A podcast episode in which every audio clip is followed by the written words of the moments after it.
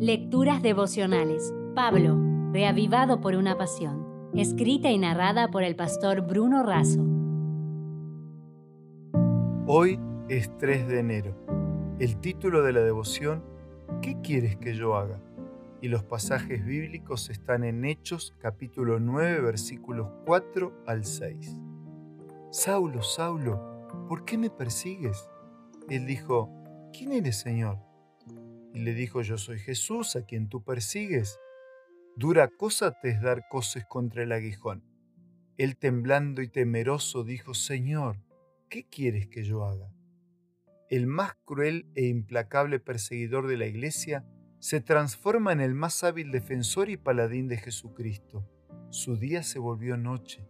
Cuando su vista oscureció, él vio definitivamente la luz del Evangelio la persecución de los seguidores de Jesús llevó a muchos de estos a refugiarse en Damasco, un centro comercial ubicado a unos 100 kilómetros del mar Mediterráneo y a 240 kilómetros al nordeste de Jerusalén, en la provincia romana de Siria. Varias rutas comerciales conectaban Damasco con otras ciudades del Imperio romano.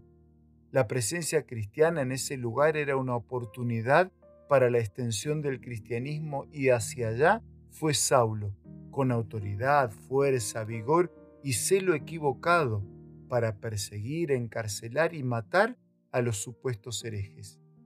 Casi llegando a la ciudad, mientras contemplaban la verde y fructífera vegetación, lo rodeó una luz del cielo más fuerte que el sol en su esplendor.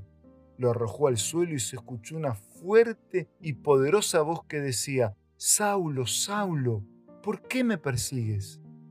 Esta experiencia única iba a transformar su vida para siempre. Aquel de quien Saulo pensaba que era un blasfemo, un impostor, un falso Mesías, cuyos seguidores eran unos fanáticos engañados, ahora le pregunta por qué lo perseguía. Saulo había imaginado otra entrada en Damasco, una repleta de honores y aplausos. Después de todo, él llegaba para terminar con aquella plaga del cristianismo.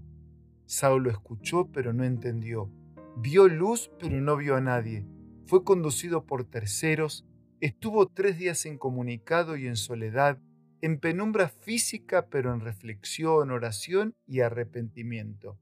En la oscuridad todo se le hizo claro.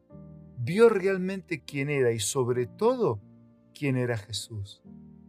Tal vez, de manera consciente o inconsciente, tímido o rebelde, estás persiguiendo a Jesús con tu indiferencia, con tu inestabilidad y con tu falta de compromiso. ¿Crees que puedes terminar con Jesús y con su mensaje? Quien aún temblando se anima a preguntar como Saulo, Señor, ¿qué quieres que haga? Seguro recibirá la mejor respuesta. Este inicio del año es un buen momento para renovar tu entrega y tu compromiso con Dios y con su palabra. Por eso, con respeto te envío un abrazo y te recuerdo las palabras que muy bien expresara Spurgeon. Nadie está tan seguro como aquel a quien Dios guarda. Nadie está tan en peligro como aquel que se guarda a sí mismo. Y si no me creen, pregúntenle a Saulo. Si desea obtener más materiales como este, ingrese a editorialaces.com.